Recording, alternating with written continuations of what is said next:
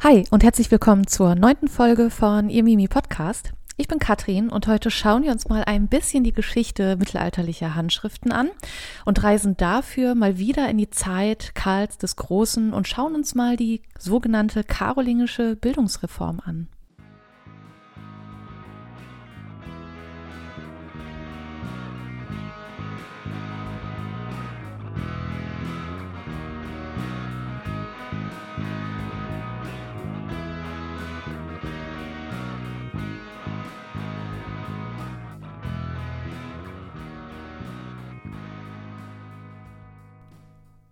So, moin und schön, dass ihr wieder dabei seid.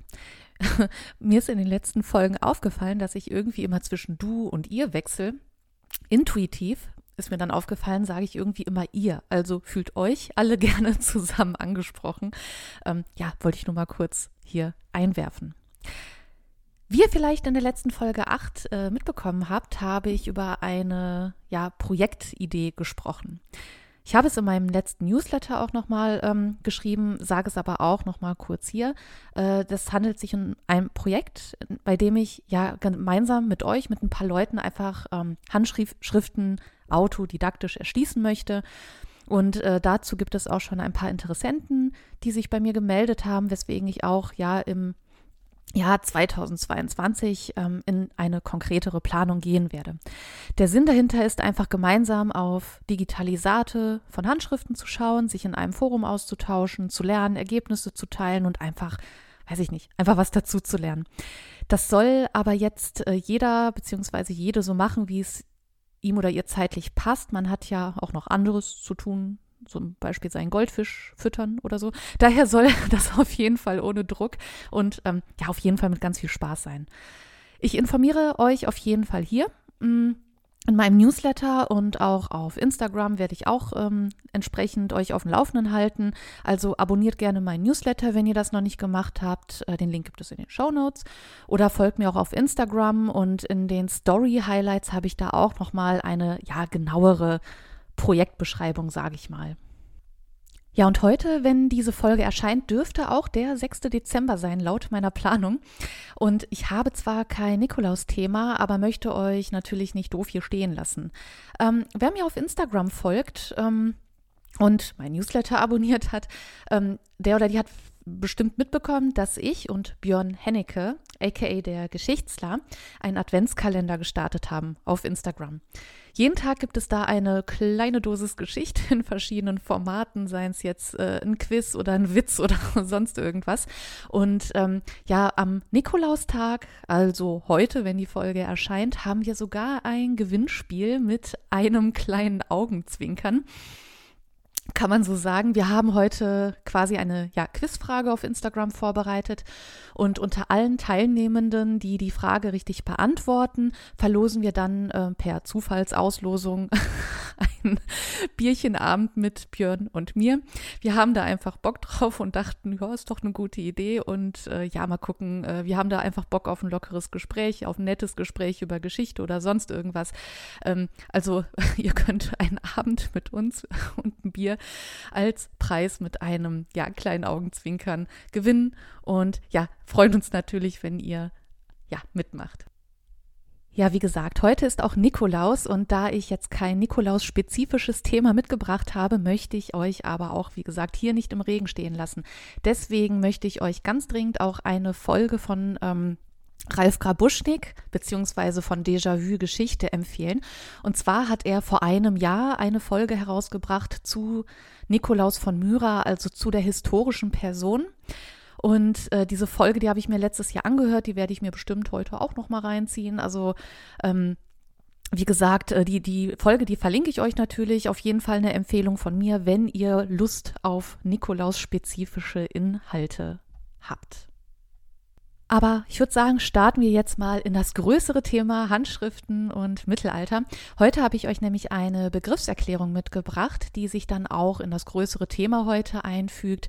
Deswegen ähm, erkläre ich euch jetzt, was sogenannte Ligaturen sind. Ja, eine Ligatur kommt aus dem mittellateinischen ligatura, Verbindung, beziehungsweise ligare, äh, was binden, verbinden bedeutet. Ähm, Im größeren Sinne handelt es sich bei einer Ligatur um einen Buchstabenverbund und bezeichnet in der Typografie eben äh, ja die Tatsache, wenn sich oder äh, dass sich Buchstaben quasi miteinander oder dass Buchstaben miteinander verschmelzen. Ähm, es kann sich dabei um zwei oder auch mehrere Buchstaben handeln, die dann zu einer Glyphe, zu einem ganzen Zeichen zusammengeführt werden. Das finden wir sehr häufig in Handschriften, wenn ihr mal ganz genau hinschaut. Ähm, zum Beispiel bei den zusammengeführten Buchstaben S und T oder F und L oder eben ja das deutsche SZ, das aus einem Schaft S und einem ja normalen S zusammengefügt wurde und dann in diese komische Gestalt gekommen ist, wie wir sie heute kennen. Also irgendwie, ich finde, das sieht irgendwie aus wie der unsympathische Bruder des Buchstabens äh, B. Wie auch immer. Es gibt noch viel äh, mehr Ligaturen. Wenn ihr also das nächste Mal in eine digitale Handschrift schaut, dann achtet auf jeden Fall mal auf diese Zusammenführungen von Buchstaben, also auf Ligaturen. So, dann würde ich sagen, gehen wir mal in Medias Res und schauen uns an, was es mit der ja, Geschichte der Schriftlichkeit auf sich hat im Mittelalter und was Handschriften da für eine Rolle spielen. Im Gegensatz zur ja, Literaturgeschichte der Neuzeit sind die vorhandenen Texte des Mittelalters insgesamt ja eher lückenhaft. Woran liegt das?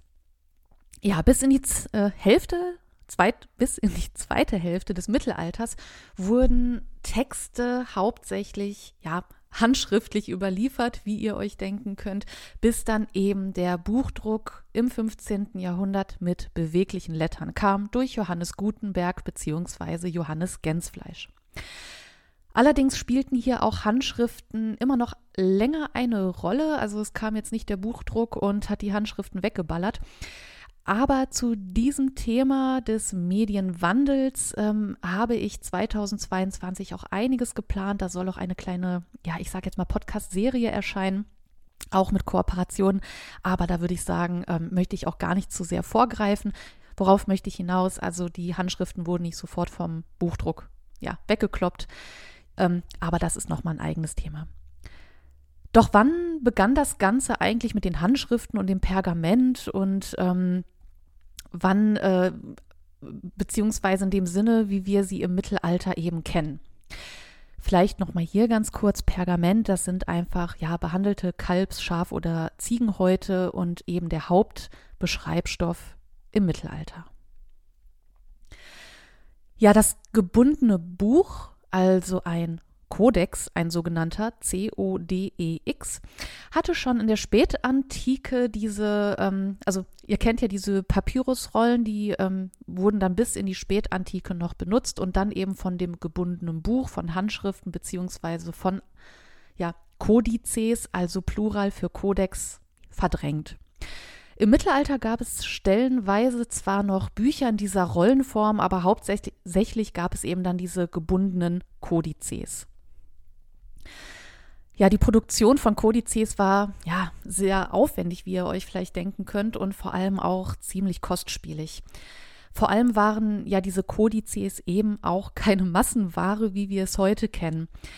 Daher kann man sagen, dass Handschriften immer Unikate waren. Es waren immer Einzelstücke, eben durch dadurch, dass sie einzeln angefertigt worden, worden sind. Und auch die Anzahl an Überlieferungsträgern des Mittelalters ist daher eben auch recht überschaubar und im ja, vor allem im Vergleich mit neuzeitlichen Überlieferungsträgern. Ja, ein Beispiel hierfür ist zum Beispiel der Parzival. Ein mittelalterlicher Roman von Wolfram von Eschenbach, äh, der war sehr beliebt und der wurde auch für mittelalterliche Verhältnisse sehr häufig abgeschrieben, seit seiner Entstehung ja um 1200.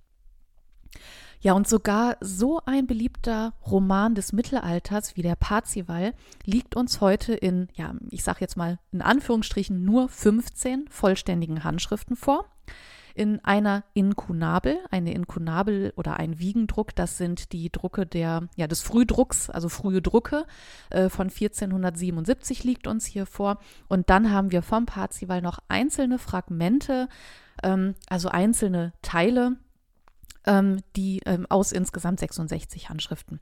Was bedeutet das? Das bedeutet, dass zwischen ungefähr 1200 bis 1477, also aus 300 Jahren, haben wir hier also 82 Textzeugen eines oder erhaltene Textzeugen eines Werkes als ja, Vergleich, wenn man sich zum Beispiel Dan Browns Bestseller ja, Illuminati anguckt, der keine Ahnung äh, mindestens 1,8 Millionen ähm, Verkäufe weltweit hat, ähm, ist das natürlich ähm, ist das natürlich krass. Und dieser Vergleich, der ist natürlich auch ähm, ja insofern interessant, als man einfach sieht, dass ähm, also dass Handschriften in ihren Produktionen einfach super komplex waren, dass wir da natürlich auch eine komplett andere Zeit haben, dass heute Bücher so durch die, also sehr global, also weltweit einfach verfügbar sind und eben auch massenhaft in kürzester Zeit einfach produziert werden können. Und äh, ich denke, das ist jetzt einfach mal für den Vergleich ähm, ein sehr, oder es ist einfach ein sehr veranschaulich, veranschaulichender Vergleich. Zudem sind viele Werke auch anonym überliefert aus dem Mittelalter, was vor allem eine ja, literarhistorische Einordnung erschwert. Und viele Überlieferungsträger sind auch verloren gegangen. Handschriften sind auch einfach aus ja, schlichtem Desinteresse auch damals zerstört worden.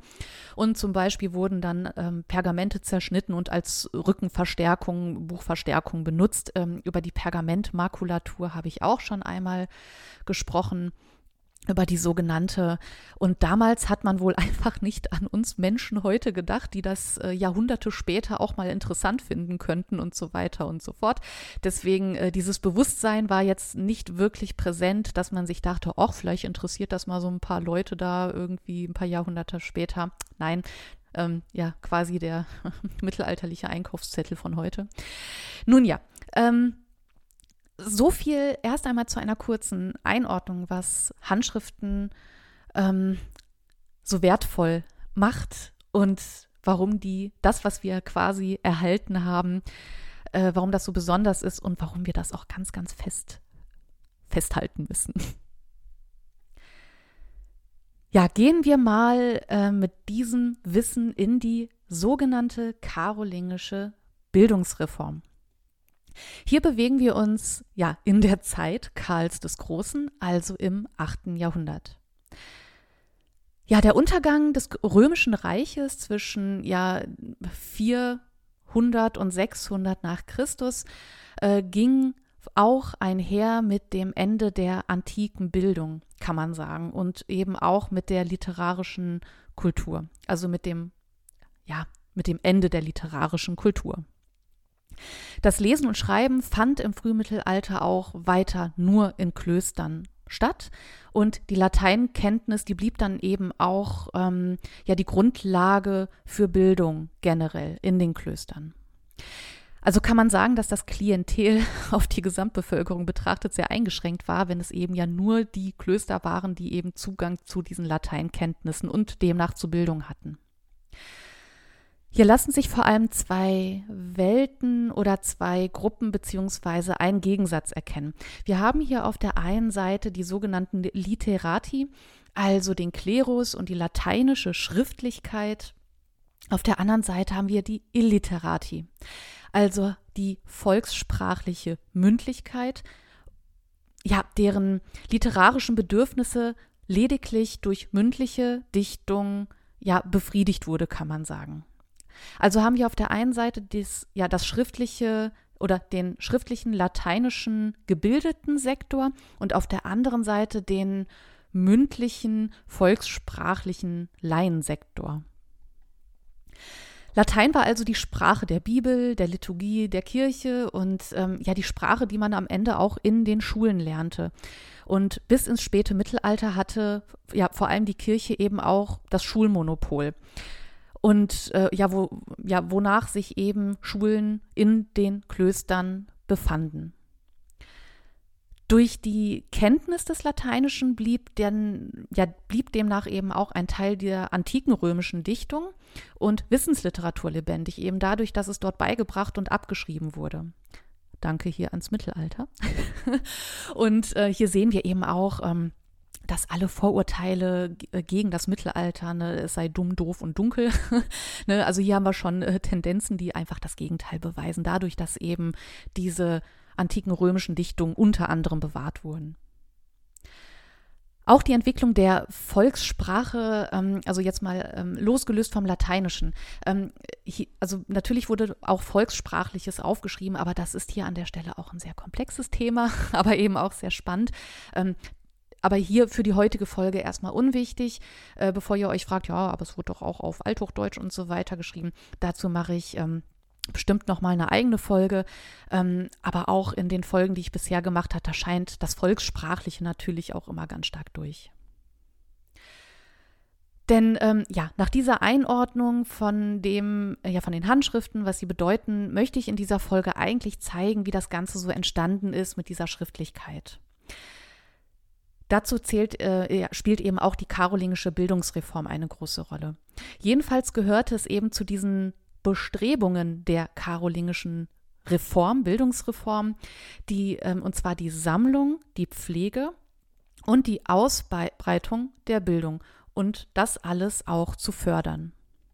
Dazu wurde eben auch eine Hofbibliothek eingerichtet, die alle ja, erreichbaren Werke der äh, Sacrae und der Säcularis Literae, also der ja, heiligen Literatur, also der Kirchenväter und der antiken ähm, Autoren umfasste.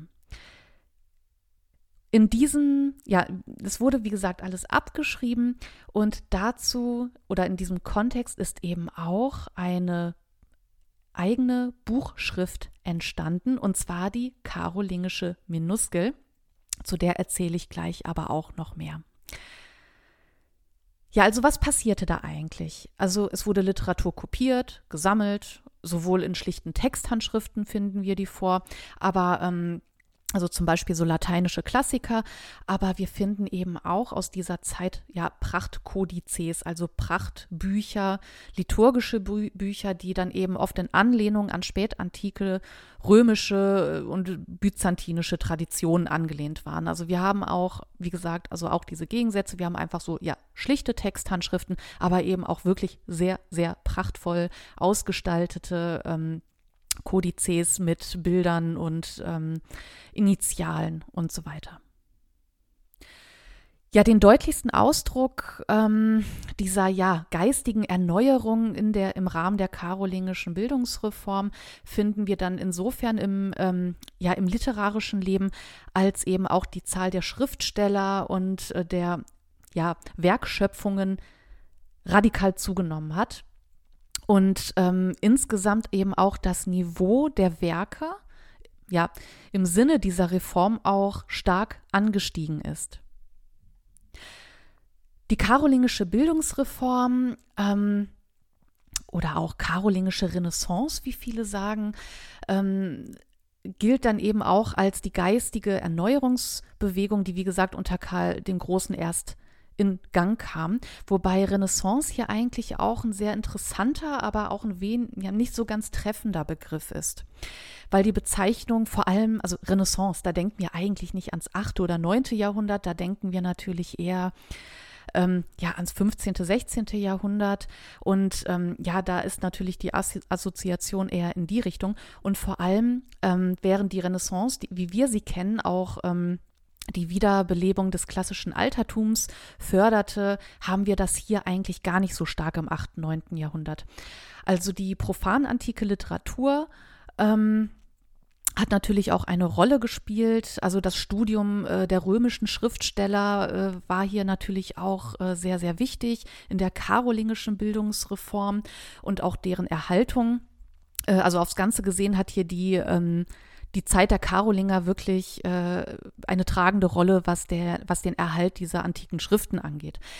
Aber um das klarzumachen, das Antike oder das ganze antike Thema, sage ich mal, das ist weder das primäre Ziel noch das Entscheidende, ähm, da es hier vor allem ähm, um den Erhalt ja, geistlicher Literatur geht. Was auf dem Gebiet äh, des geistigen Lebens äh, unter Karl demnach geschah, war nicht einfach nur ähm, eben ein Zurückgreifen und Anknüpfen an die Antike, äh, auch nicht an das Griechentum oder sonst irgendwas, sondern das karolingische Bildungswesen, das war durch und durch christlich orientiert, es war geistlich orientiert. Die Reform, die knüpfte daher an die Entwicklung ähm, zwar an dieser vorhergehenden Zeit an, ähm, hat dann aber eben auch gleichzeitig, ja, ich sag mal, Mängel identifiziert und überwunden. Und ähm, daraus entstand eben das Ziel, ähm, das Bildungsniveau auch generell zu heben.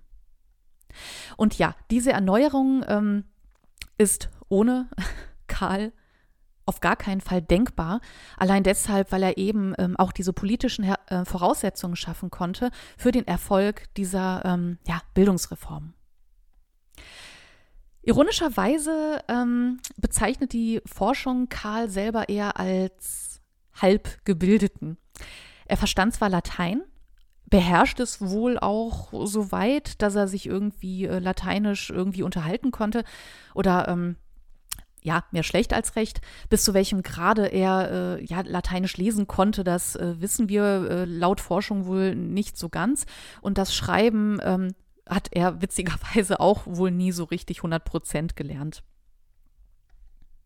Ja, ein Hobby von Karl den Großen war auch das Durchsetzen oder Einführen von Verordnungen, unter anderem, wie wir das bei den Sachsenkriegen zum Beispiel gesehen haben. Ähm, Karl der Große hat unter anderem auch eine Verordnung eingeführt, und zwar die sogenannte Admonitio Generalis, was übersetzt allgemeine Ermahnung bedeutet. Und das hat er im Jahr 789 getan. Und diese allgemeine Ermahnung sollte die innere Ordnung des Reiches ja regeln. Die Admonitio Generalis enthielt dabei unter anderem Vorschriften und Anweisungen, wie die Ausbildung des Klerus aussehen sollte. Ähm, Karl versuchte generell, wie gesagt, das Bildungswesen zu heben, indem er eben ja Richtlinien und ja Mindestanforderungen aufstellte und formulierte, die eben für das ganze Reich Gültigkeit haben sollten, um eben eine Einheitlichkeit zu schaffen in der, in der, ja, im Bildungssystem. Unterstützung erhielt Karl dann für sein Bildungsprogramm von dem Angelsachsen Alcuin, der am Ende auch sein engster Berater werden sollte in äh, ja, Bildungsfragen generell. Ja, die ähm, Erneuerung durch Karl den Großen beziehungsweise die karolingische Reform, die förderte eben auch ganz, ganz stark das Buchwesen und auch das Schriftwesen. Und ähm, hier entstand eben auch die neue Schriftart, auf die ich gleich eingehen werde, die karolingische Minuskel.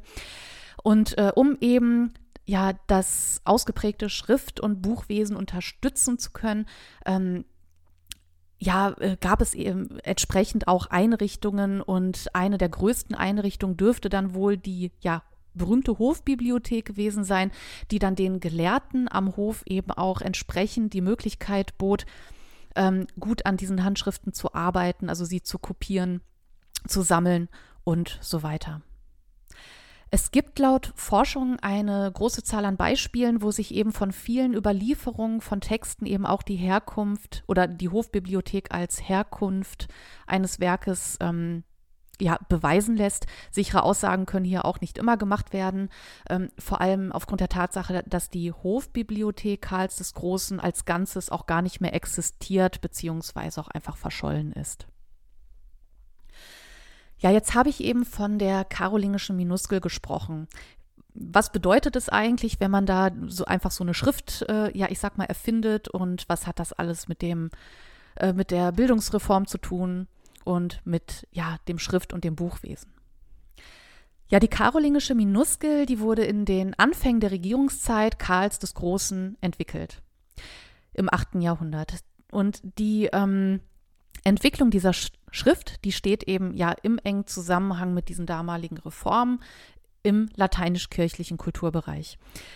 Und ja, für die Erstellung dieser Schrift arbeiteten dann eben auch Schriftsteller, Gelehrte, Schreibkünstler daran, eine Schrift zu entwickeln, die ähm, sehr klar sein soll und am Ende gut zu lesen sein soll, um am Ende eben eine einheitliche Buchschrift zu haben.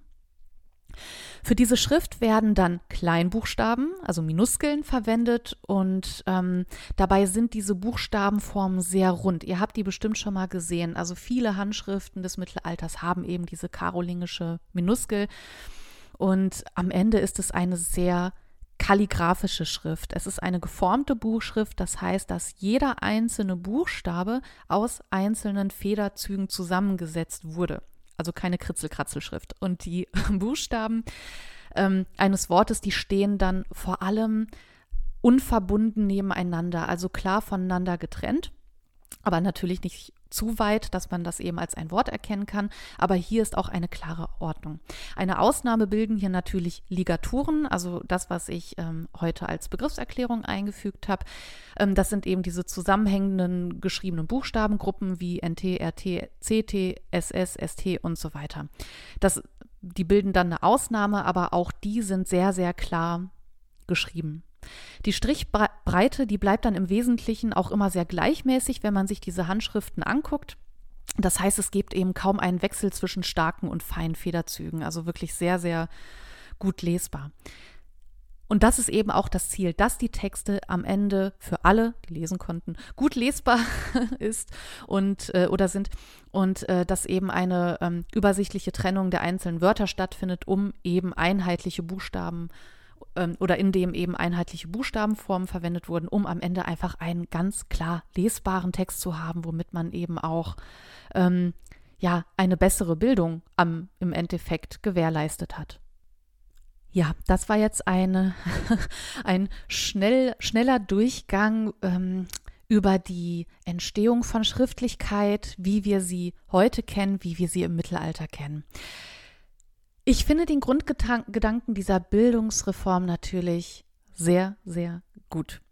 Also mein, dazu muss ich sagen, mein Motto, also sowohl privat als auch beruflich lautet, Wissen ist für alle da.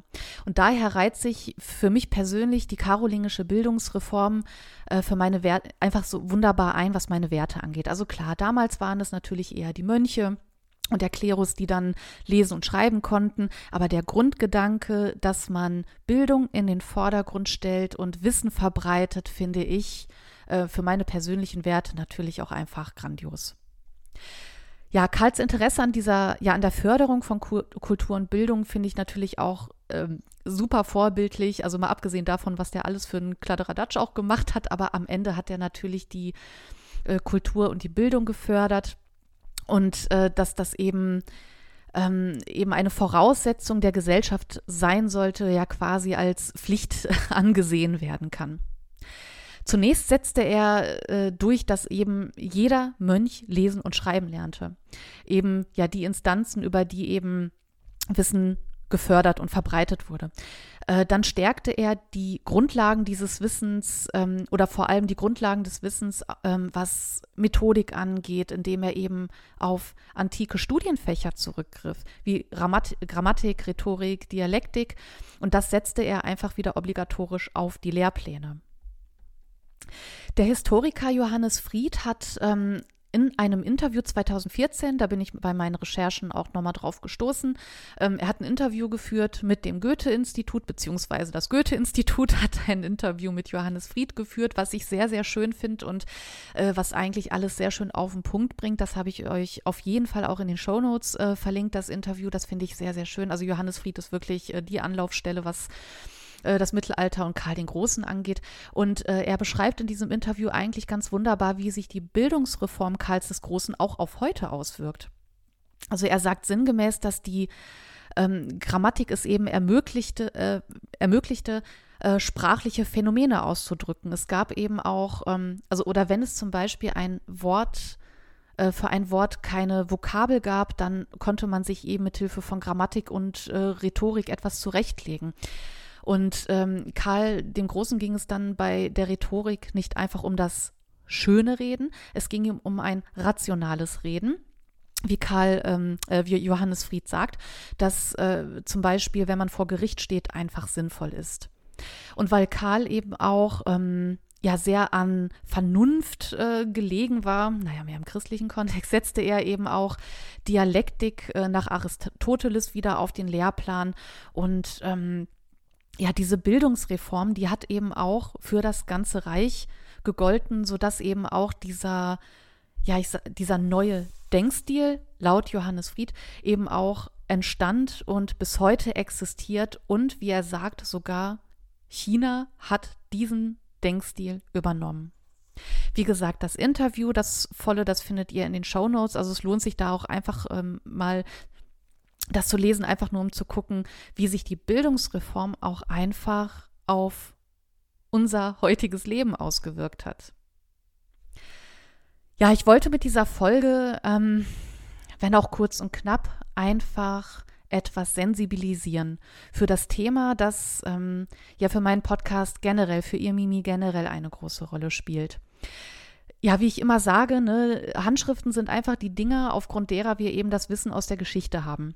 Natürlich noch neben anderen archäologischen Funden, ähm, aber eben es zeigt eben auch, dass dieses Vorurteil des, also dem Mittelalter gegenüber, dass es dunkel, dumm und rückschrittig sei, auch einfach entgegensteht. Und ähm, wir sehen eben durch die Bild, allein schon durch die Bildungsreform Karls des Großen, was äh, Schriftlichkeit, Bildung äh, für einen Stellenwert einfach bekommen sollte im Mittelalter. Ja, das ganze Konzept des Podcasts von ihr Mimi ist von Anfang an äh, immer gewesen, eine Geschichte rund um Handschriften zu erzählen. Was ich aber vor allem stellenweise seit August immer wieder merke, ist, ja, ähm, ich kann natürlich viel über einzelne Handschrift erzählen, das möchte ich nach wie vor tun. Das macht mir sehr viel Spaß und ich finde es auch absolut sinnvoll für mein Format. Ich merke aber auch immer wieder, dass Folgen wie diese heute auch einfach wichtig sind, um den Rahmen zu schaffen, um den Rahmen des ganzen, dieser ganzen Thematik klar zu machen. Daher werde ich mich auch ja ganz leicht von dem Ursprungskonzept insofern lösen, als ich viele Folgen ähm, um das Drumherum mehr machen möchte. Also mehr über den Rahmen, mehr über Handschriften, beziehungsweise wie wir die in die Geschichte ähm, einbringen können, beziehungsweise wie wir die ähm, ganze Kontextualisierung einfach hier schaffen. Ich denke, das macht auch einfach Sinn und ich merke, wie gesagt, dass ich naturgemäß hier auch einfach das Konzept leicht abändern werde. Also soll nach wie vor um einzelne Handschriften gehen, aber ähm, es soll auch vermehrt um das Mittelalter generell gehen, um Handschriften generell, um die Geschichte und wie das alles zusammen einzusortieren ist. Schreibt mir also auch gerne eure Gedanken dazu. Das könnt ihr tun per E-Mail über hey mit y at irgendwas mit mittelalter.de. Ihr könnt natürlich auch meinen Newsletter abonnieren. Den Link findet ihr in den Show Notes. Ähm, ihr könnt mir auch sehr, sehr gerne auf Instagram folgen. Ähm, um unter anderem auch den Adventskalender zu sehen, den ich mit Björn Hennecke bzw. dem Geschichtsler mache. Ähm, da habe ich auch äh, viel mehr Inhalte über das Mittelalter, über Handschriften, da erkläre ich auch mehr Begriffe. Also es lohnt sich auf jeden Fall, äh, mir da zu folgen und ähm, ihr erfahrt da auch viel mehr aus der Welt, ja, von ihr Mimi. Ansonsten hoffe ich natürlich, dass euch die Folge gefallen hat. Ähm, die könnt ihr natürlich gerne kommentieren und ähm, also über E-Mail, über den Newsletter, über, bei dem ihr mir einfach antworten könnt. Ihr könnt mir auf Instagram folgen und schreiben. Und ja, ich würde mich auf jeden Fall freuen und äh, wenn ihr mir schreibt und bin auch ganz gespannt, wie ihr ja nicht nur über dieses Thema denkt, sondern generell über die Folgen beziehungsweise über die Themen der Folgen. Ja, und ich würde sagen, im Sinne der Geschichte sage ich wie immer, immer schön zurückschauen und macht euch einen schönen Nikolaustag.